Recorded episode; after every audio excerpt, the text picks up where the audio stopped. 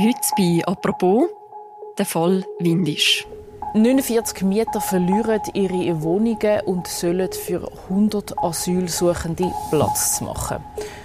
Das sorgt für Kritik von links bis rechts. Er hat diese Woche Schlagzeilen gemacht und Gemüter erhitzt.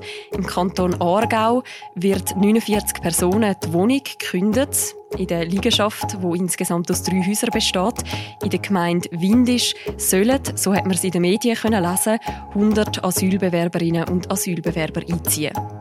Die ganze Geschichte und die Kündigung die wirkt dramatisch, vor allem weil schweizweit über 7000 Plätze für Asylbewerberinnen und Bewerber noch verfügbar sind. Wie ist es also zu dieser Kündigung gekommen? Was steckt wirklich hinter der? Und was hat das alles mit den Mechanismen von unserem Asylwesen zu tun? Über das reden wir heute in einer neuen Folge vom täglichen Podcast «Apropos» vom Tagesanzeiger und von der Redaktion Tamedia. Mein Name ist Mirja Gabatuller und ich bin verbunden mit der Charlotte Walser. Sie ist Bundeshausredaktorin, Migrationsexpertin bei Tamedia und sitzt im Moment auch gerade im Bundeshausbüro zu Bern. Hallo Charlotte. Hallo Mirja. Charlotte, fangen wir mit dem an, was passiert ist in den letzten Tagen in der Aargauer Gemeinde Windisch. Was ist da los gewesen? Die Gemeindepräsidentin von Windisch hat mitteilt, dass Mieterinnen und Mieter von 32 Wohnungen sie gekündigt worden, weil der Kanton Aargau dort Asylsuchende unterbringen Also sie müssen ihre Wohnungen verlassen. Die Gemeinde Windisch hat beim Kanton dagegen protestiert. Und dann haben sich auch die Mieterinnen und Mieter in, in den Medien geäussert, die, die Kündigung bekommen haben. Sie waren entsetzt. Es, es geht auch um Menschen, die auf billigen Wohnraum angewiesen sind. Wir waren alle geschockt. Die Kinder waren dabei, als, die, ähm, als der Brief mit der Kündigung kommt, kam. Alle Kinder waren im Hausflur zusammengestanden und wir haben gesagt, oh, wir haben die Kündigung und alle haben geweint und haben gesagt, wir wollen hier nicht weg. Wie sind denn die Reaktionen auf die Kündigungen? Es hat nachher sofort Reaktionen gegeben aus der Politik. Von links bis rechts haben alle die Pläne kritisiert. Am lautesten war die SVP. Sie hat gesagt, das gehe gar nicht so. Mhm. Ich glaube, das, was wir jetzt hier in Windisch sehen, werden wir in vielen anderen Gemeinden in der ganzen Schweiz auch noch sehen. Und das ist schlussendlich Symptom von einer gescheiterten Asylpolitik auf nationaler Ebene. Es war schnell die Geschichte da, gewesen, da ist Mieterinnen und Mieter gekündigt worden, damit Asylsuchende können einziehen. Ist denn das tatsächlich der Hintergrund von diesen Kündigungen? Nein, offenbar eben nicht. Inzwischen hat sich herausgestellt, dass es vielleicht ein anders ist, als man gedacht hat. Jedenfalls sagt das die Immobilienfirma, Besitzerin vom Gebäude, sagt, es sei anders gewesen.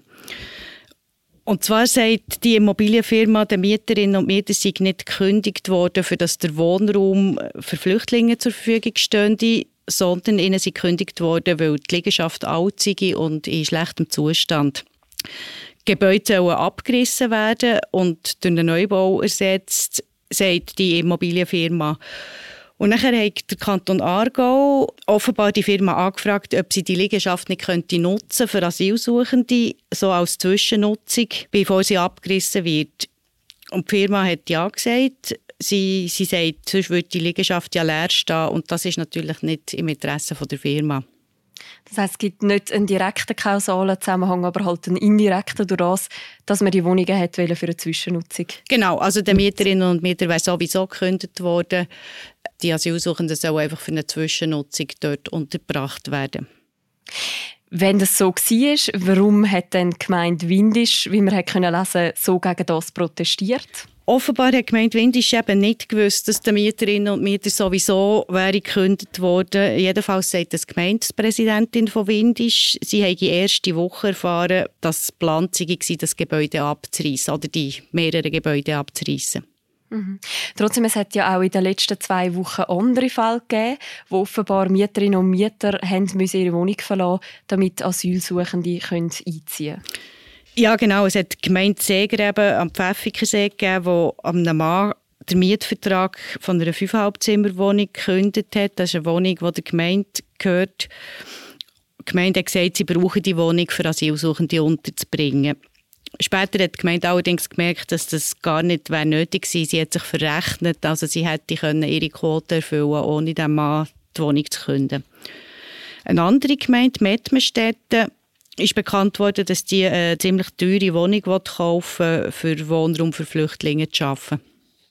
Wie üblich sind denn so Massnahmen, dass man quasi Wohnraum umnutzt? Oder wie und wo bringt man in der Regel Asylbewerberinnen und Asylbewerber unter? Solche Massnahmen sind schon sehr ungewöhnlich. Also normalerweise werden Asylsuchende in den Bundesasylzentren oder in kantonalen Asylunterkünften untergebracht. Seit der Asylreform ist, ist die ganze Unterbringung ist neu geregelt worden. Die Verfahren sind ja beschleunigt worden mit dieser Reform. Und die meisten Verfahren werden jetzt direkt in den Bundesasylzentren durchgeführt. An Kantonen werden nur noch die Asylsuchenden verteilt, äh, wo es weitere Abklärungen braucht. Sind jetzt so Vorfälle wie eben in Mettmerstetten, in Seegräben oder auch die Zwischennutzung in Windisch ein Anzeichen dafür, dass die Lage im Asylbereich aktuell dermaßen angespannt ist, dass man sogar so Unterkünfte umnutzen will? Das ist sicher ein bisschen so. Also die Lage ist angespannt. Letztes Jahr sind 24'000 Asylsuchende in die Schweiz gekommen. Das ist mehr als in den letzten paar Jahren. Es ist zwar weniger als 2015, dann bei der sogenannten Flüchtlingskrise. Dann sind fast 40'000 gekommen. Aber letztes Jahr sind eben noch Flüchtlinge aus der Ukraine dazugekommen. Da sind über 70'000 Menschen in die Schweiz geflüchtet. Und darum ist es für den Bund und für die Kantone in den vergangenen Monaten schon eine grosse Herausforderung gewesen, genug Platz für die Unterbringung von diesen Flüchtlingen zu schaffen. Sie haben zum Beispiel auch Armeeunterkünfte genutzt. Viele den ukrainischen Flüchtlingen sind ja privat untergebracht, aber natürlich nicht alle. Und dass die Asylstrukturen so stark belastet sind, ist schon vor allem ein Erfolg von dem Ukraine-Krieg.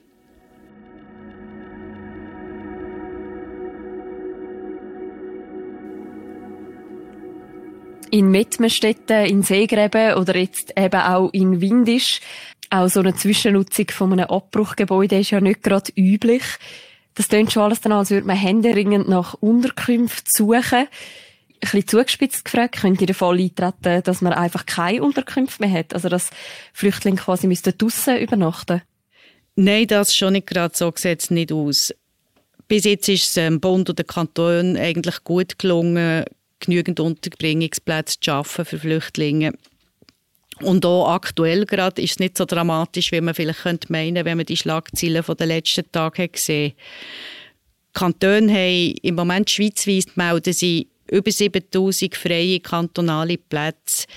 Sie haben so ein Ampelsystem, wo sie immer melden können, wie viel Platz sie noch haben. Und in diesem Ampelsystem sind nur zwei Kantone im Moment haben ihre Ampel auf Rot gestellt. Das heisst, die haben fast keinen Platz mehr zur Verfügung. Die anderen sind auf grün oder auf orange. Die haben also noch Plätze.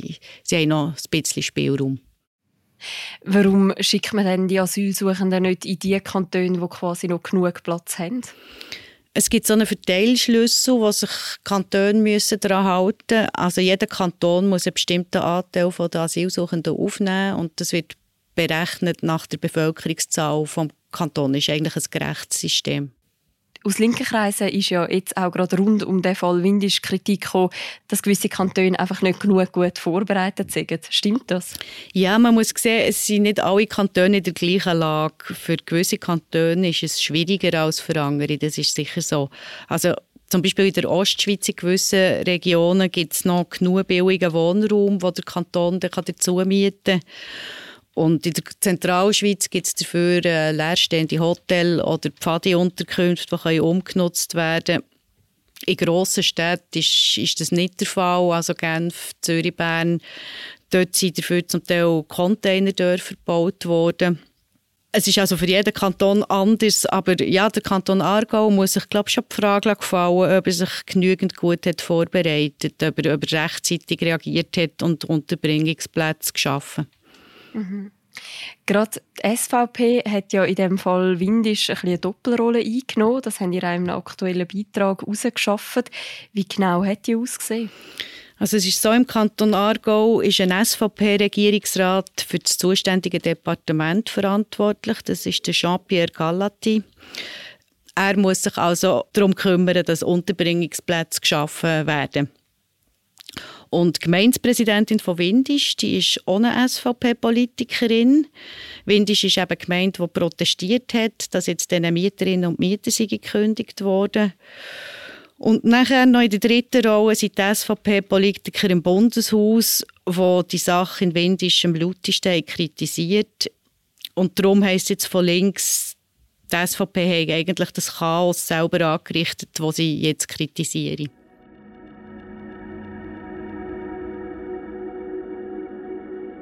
Du hast es vorher schon gesagt, verschiedene Politiker von der SVP haben sich auch recht deutlich geäußert zu dem Fall. Inwiefern ist denn der Fall jetzt auch politisch instrumentalisiert worden? Der Fall passt natürlich sehr gut in den Wahlkampf der SVP. Wir sind ja einem Wahljahr. Zuwanderung und Asylpolitik sind die Lieblingsthemen der SVP, kann man glaube sagen. Und die SVP setzt hier gerne auf Emotionen. Und so gesehen eignet sich der Fall Windisch eigentlich sehr gut. Er hat fast ein bisschen so wie ein Bilderbuchfall. Etwas, wo man, wo man das Gefühl hat, das hat sich nicht mal ein Parteistrategie ausdenken können. Der SVP-Fraktionschef, Thomas Eschi, hat auch sofort darauf reagiert. Er hat äh, auf Twitter geschrieben, jetzt werden Kinder auf die Straße gestellt, für Platz zu machen für afghanische Männer. Sei ein Skandal quasi. Inzwischen wissen wir ja, dass es wahrscheinlich nicht ganz so war. Es hat er auch nicht gewusst, wann er es geschrieben hat. Aber ähm, die ursprüngliche Geschichte, die, die hat ja grosse Beachtung gefunden. Und, und die hat sich ja wirklich hervorragend geeignet, auch für, für Menschen gegeneinander auszuspielen. Halt. Also, es geht auf der einen Seite um die Mieterinnen und Mieter, Schweizer, die nicht so viel Geld zur Verfügung haben, auf der anderen Seite um Flüchtlinge. Und mit solchen Sachen ja, kann man Wählerinnen und Wähler mobilisieren. Kannst du dir erklären, warum die Geschichte so hohe Wellen geschlagen hat, obwohl sich jetzt ja zeigt, dass es quasi nur eine Zwischennutzung von einem Abrissgebäude gewesen wäre? Das hat, glaube ich, mit Verschiedenem zu tun. Eben, wie es kommuniziert ist worden von der Gemeinde, ist es ja so kommuniziert worden, dass jetzt die Mieter raus müssen, weg der Asylsuchenden. Nachher auch, wie das ist, der Bau ist aufgenommen worden von den Medien, von der Politik. Es hat sich so eine klassische Empörungsspirale, glaube ich, nachher daraus ergeben. Wie geht es jetzt in Windisch weiter? Für den Mittwochabend ist in Windisch eine Informationsveranstaltung geplant für die Mieterinnen und Mieter. Und sonst wird man sehen, wie das weitergeht. Also ob der Kanton da dabei bleibt bei dieser Zwischennutzung oder äh, in dieser Geschichte gibt es im Moment täglich neue Entwicklungen. Man kann gespannt sein. Was wird bleiben von dieser ganzen Geschichte? Ja, das kann man jetzt glaube noch nicht so ganz genau sagen, aber ähm, die Gefahr ist schon immer, dass, dass die erste Schlagzeile bleibt hängen. Also es haben wahrscheinlich mehr Leute mitbekommen, es müssen Schweizerinnen und Schweizer raus, damit Flüchtlinge können einziehen können. Ich glaube, das, das bleibt eher hängen als nachher Korrektur quasi. Es ist, es ist ein bisschen komplizierter und ein bisschen anders. Und die Gefahr ist natürlich bei so Sachen schon immer, dass dass damit Ressentiments geschürt werden, dass die Solidarität mit geflüchteten Menschen vielleicht auch abnimmt durch so etwas. Danke vielmals, Charlotte, für die Einordnungen. Merci dir. Das war es, die heutige Folge von «Apropos» vom täglichen Podcast vom Tagesanzeiger und von der Redaktion Tamedia. Die laufende Berichterstattung rund um den Fall Windisch, die findet ihr natürlich auch bei uns auf der Webseite und in der App. Wir verlinken jetzt auch noch die aktuellen Beiträge im Beschreib zu deren Episode. Und die nächste Folge von uns, die hören ihr morgen wieder. Bis dann, macht's gut. Ciao miteinander.